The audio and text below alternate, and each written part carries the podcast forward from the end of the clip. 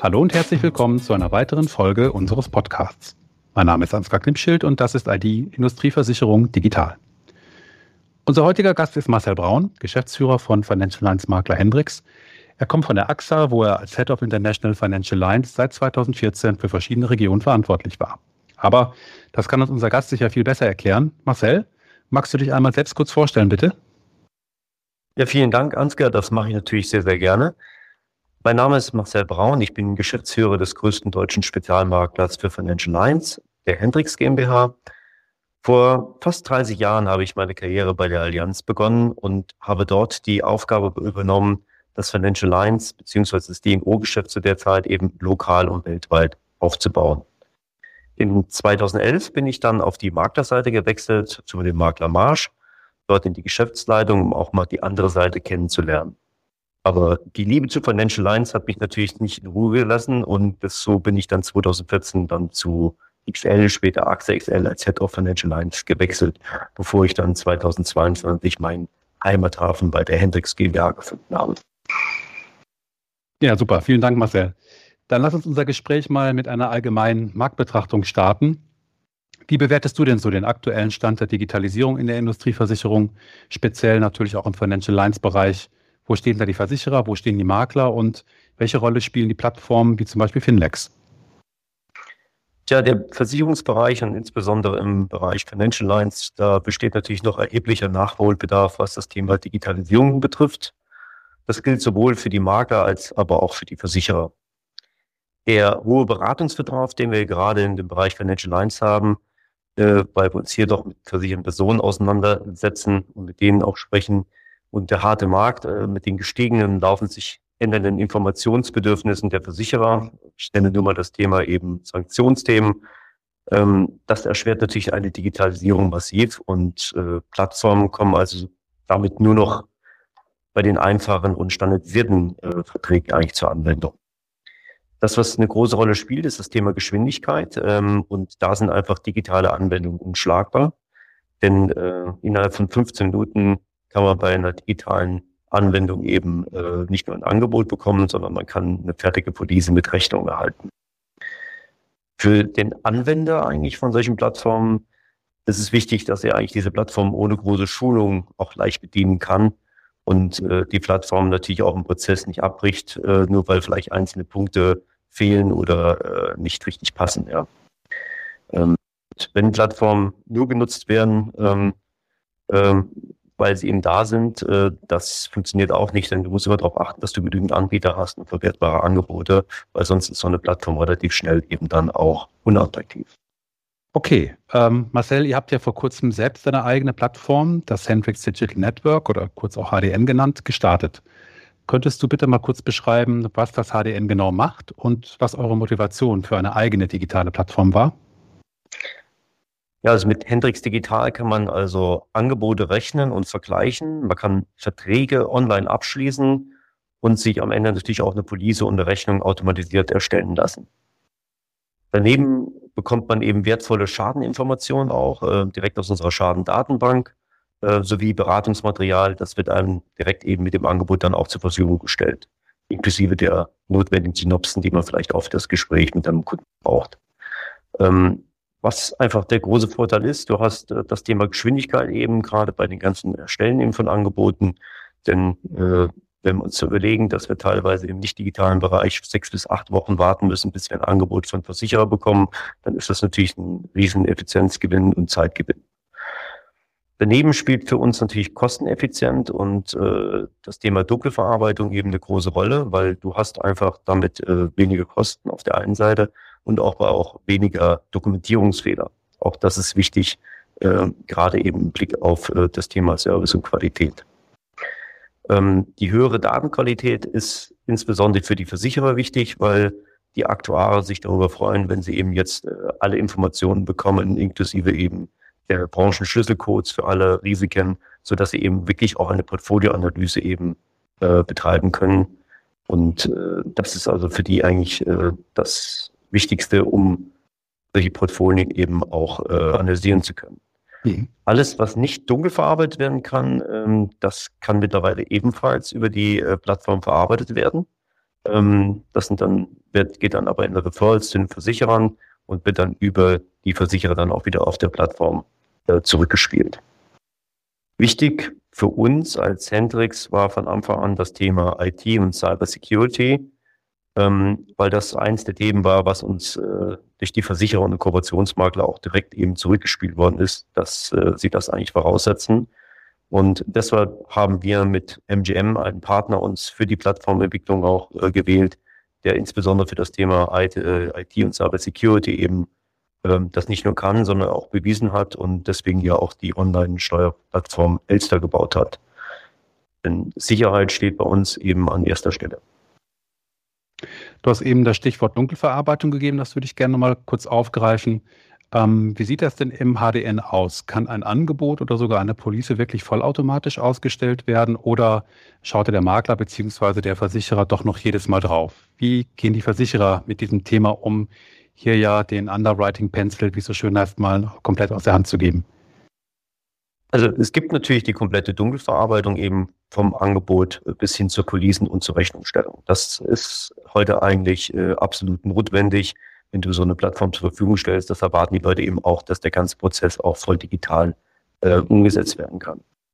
Für uns wichtig, was das Thema Plattform betrifft, ist, ähm, wir haben so festgestellt, du musst schauen, dass die Plattform in mindestens 40 Prozent der Fälle eben auch, wenn Anfragen gestellt werden, auch ganz klar eben auch ein Angebot erstellen kann und dass das eben digital möglich sein muss, weil ansonsten verlieren eben die Anwender dann auch die Lust an so einer Plattform. Ähm, wie läuft das in, mit den Versicherern ab? Die Versicherer müssen natürlich die Referral-Regeln ähm, definieren. Ähm, das heißt, sie müssen vorgeben, ganz klar eben, welche Risiken wollen sie zeichnen, welche Kriterien müssen die Risiken erfüllen, so dass eben eine digitale Verarbeitung eben möglich ist. Ähm, am Anfang ist es so, dass natürlich nicht die 40 Prozent äh, erreicht werden können mit den einzelnen Versicherern und deswegen haben wir ähm, mit dem Versicherern so 14-Tage-Rhythmus eben vereinbart, gerade wenn die eben neu auf die Plattform kommen, äh, wo man eben dann gemeinsam daran arbeitet, die Anzahl der grünen Angebote, also die eben, die sofort angenommen werden können, eben zu erhöhen, sodass mhm. wir dann bei den 40 Prozent am Ende des Tages auch landen und umgekehrt eben auch klar machen, die Sachen, die, sag ich mal, wo man nicht weiß, ob's, äh, ob das zeichnen möchte oder nicht, dass man auch dann klar sagt, okay, wenn es nicht geht, dann lass sie doch gleich rot werden, dann äh, weiß man aber auch, woran man ist. Ja, derzeit schauen die Versicherer ähm, noch unterschiedlich auf das ganze Thema. Einige sind schon so weit, dass sie ähm, auch nur sich die Portfolien anschauen und auch nur die analysieren. Andere richten im, äh, den Blick noch viel, viel stärker eigentlich auf das Einzelrisiko. Und ich glaube aber mit äh, der Zunahme der Digitalisierung und je länger die sich auch mit dem Thema Plattform auseinandersetzen, umso mehr werden immer mehr Versicherer wirklich auf eine Portfoliosteuerung auch zurückschauen. Denn für die Aktuare ist es, äh, was ich schon mal gesagt hatte, eben äh, mit dem Portfolio eben die beste Möglichkeit, eben allein das Portfolio zu analysieren und darüber zu steuern. Das funktioniert einfacher für die Aktuare, als wenn die sich Einzelrisiken anschauen müssten. Mhm. Ähm, wenn ich jetzt so deinen, deinen Ausführungen zuhöre, dann ähm, entsteht da so der Eindruck, das Hendrix Digital Network ist mehr als nur ein Maklerportal oder Kooperationsmaklerportal, wie es, wie es bei euch heißt. Ihr sprecht selbst ja auch von einem Marktplatz. Könntest du bitte mal erläutern, was du mit diesem Begriff im Kontext des HDN meinst? Also es ist für uns, äh, Hendrix Digital ist für uns natürlich viel mehr als so eine Ausschreibungsplattform. Der Makler bekommt alle Informationen, die er benötigt, um das Angebot dem Kunden zu erläutern. Und er bekommt übersichtliche Synopsen, um eben ganz klar zu, äh, darzustellen, warum das konkrete Angebot eben wesentlich besser ist als das äh, eines Wettbewerbers. Er bekommt darüber hinaus auch konkrete Vorschläge, welche weiteren Produkte ähm, für das von ihm individuell angefragte Risiko denn vielleicht sinnvoll wäre. Womit sollte sich der Kunde denn noch auseinandersetzen oder eventuell dann noch abschließen, damit er eben vollumfänglich auch versichert ist. Darüber hinaus ähm, bekommt er Zugriff auf die Informationen von unserer Schadendatenbank und natürlich auch auf unsere Claims Reports, die wir ohnehin aber auch vierteljährlich verschicken. Mhm. Die Versicherer wiederum haben vollen Zugriff auf alle Daten inklusive dieser Branchenschlüsselcodes und können ihre Tarife und Regeln on-time, das heißt also äh, direkt in der Sekunde eben online abändern und äh, auch branchenspezifisch eben anpassen. Also die können direkt für das Einzelrisiko sagen, ähm, ich möchte eine besondere Branche eben äh, eher bevorzugt zeichnen, bin bereit für die besondere Nachlässe zu gewähren. Oder Sie machen es einfach am Risiko selber fest, dann können Sie direkt sagen, ich möchte eigentlich äh, alle Unternehmen gerne haben, die eine Eigenkapitalquote von 10 Prozent haben. Also so kann man sich das ungefähr vorstellen, wie das eben abgeht. Ähm, ansonsten eben haben wir darauf geachtet, dass wir auf unserer Plattform eben einfaches äh, Onboarding haben. Das heißt, es gibt eben keine Onboarding-Fees und es ist also damit ganz einfach für, für Makler und Versicherer eben äh, der Plattform äh, beizutreten. Mhm. Und äh, ich habe ja eben schon mal kurz von dem Netzwerk der Kooperationsmakler gesprochen. Ihr habt ja ein recht großes, mehrere hundert im deutschen Markt. Ähm, ist die Plattform jetzt rein auf Hendrix gemünzt oder denkt ihr da auch darüber nach, das zum Beispiel für die Kooperationspartner ähm, hier zu öffnen oder gar anzupassen? Was sind da für Überlegungen bei euch im Haus? Also wir haben insgesamt äh, knapp 600 äh, Kooperationspartner, mit denen wir zusammenarbeiten. Die Plattform selber deckt natürlich in allererster Linie unsere eigenen Bedürfnisse. Das war so gedacht und auch so konzipiert. Mhm. Aber, und das ist das Schöne, die Plattform ist so modular aufgebaut, dass sie eben leicht auch von anderen Gesellschaften und auch anderen Produkten genutzt werden kann. Also das war uns wiederum bei der Entwicklung auch wichtig, weil wir das eben auch gruppenintern eben äh, zur Skalierung auch nutzen wollten der Zukunft planen wir, dass wir auf Wunsch eben auch unseren Kooperationsmaklern ähm, für deren eigene Produkte die Plattform zur Verfügung stellen, ähm, so dass die eben dann neben unseren Produkten auch ihre eigenen Produkte eben darüber laufen lassen können. Aber das ist momentan noch Zukunftsmusik. An dem Thema arbeiten wir gerade. Durch den modularen Aufbau kann aber die Plattform relativ schnell auch auf äh, andere Sprachen umgeändert werden. Das geht innerhalb eines Tages, dass du die dann von äh, Deutsch auf Englisch, Französisch oder äh, was weiß ich, äh, skandinavische Länder eben umstellen kannst. Mhm. Also da sind keine Grenzen gesetzt und andere Produkte äh, darüber zu digitalisieren, das ist ohnehin gegeben und muss gegeben sein. Ich hatte am, zu Beginn unseres Gesprächs schon mal ganz kurz in die Richtung auch nachgefragt, aber an der Stelle vielleicht nochmal nachgehakt. Warum habt ihr euch für die Entwicklung einer eigenen Plattform entschieden? Es ist ja auch Zeitaufwand und auch kostenintensiv. Äh, warum habt ihr nicht eine der bestehenden Plattformen, die am Markt äh, anbieten, genutzt? Also wir haben seinerzeit äh, die bestehenden Plattformen uns äh, im Markt angeschaut. Ähm, leider konnten die auf dem Markt verfügbaren Plattformen unsere Bedürfnisse, so wie wir sie eigentlich hatten, nicht abbilden. Und äh, man konnte auch nur begrenzt, äh, also auf diese Plattform konnte auch nur begrenzt weiterentwickelt werden. Also wenn eines von beiden gegeben wäre, dann hätten wir bestimmt auch eine Plattform genommen, die vielleicht schon vorhanden ist, ja. Ähm, aber genau diese Möglichkeit, das war eben von uns, äh, für uns von größter Bedeutung. Und insbesondere eben das Thema Anwenderfreundlichkeit und das leichte Adaptieren auch in andere Sprachen, Währungen und das Digitalisieren neuer Produkte, das war uns eben sehr, sehr wichtig. Denn ähm, wie vorhin schon erwähnt, wir wollen ja auch die, die Plattform nutzen und skalieren, nicht nur in der eigenen Gruppe, sondern eventuell eben dann auch zukünftig unseren Kooperationspartnern so zur Verfügung stellen. Und äh, tja, natürlich, und ich hatte das auch schon gesagt, das Thema IT-Sicherheit, äh, Cyber Security war uns wichtig. Und auch da eben ähm, konnten die bestehenden Plattformen äh, das nicht bieten, so wie wir es eigentlich gebraucht hätten. Mhm. Und deswegen haben wir extra uns auch einen Partner ausgesucht, eben der diese Vorgaben erfüllt und sicherstellen kann. Alles klar. Kommen wir mal zum Projektverlauf. So ein Projekt ist ja vielleicht auch nicht ganz einfach zu handeln. Wie lange hat die Entwicklung der Plattform insgesamt gedauert, von der Idee bis zum Going Live? Und hast du vielleicht auch ein paar Learnings, also Erkenntnisse so aus dem Projektverlauf für unsere, für unsere Hörer mit dabei? Ja, die Entwicklung der Grundversion, die hat so ungefähr äh, etwas über zwei Jahre gedauert und äh, wir arbeiten ja heute auch immer noch an, an der Version regelmäßig und äh, entwickeln sie weiter. Die erste Version hatten wir sogar schon vor der Corona-Pandemie fertig, ähm, haben aber dann die Zeit des harten Marktes und der Corona-Pandemie dafür genutzt, eben Hendrix Digital optimal auf die Bedürfnisse aller Stakeholder eben anzupassen. Mhm. Stakeholder für uns sind natürlich unsere Kooperationsmakler, äh, unsere Kunden, unsere eigenen Mitarbeiter, die wir natürlich auch abholen müssen und natürlich auch die Versicherer. Denn die Versicherer sorgen am Ende dazu, dass wir eben genügend Angebote auch bekommen. Und nur wenn nämlich alle drei Stakeholder mit dem Ergebnis zufrieden sind, dann hat man genügend Angebote durch die Versicherer, genügend Anfragen dass die Attraktivität äh, am Ende des Tages eben auch für die Kooperationspartner.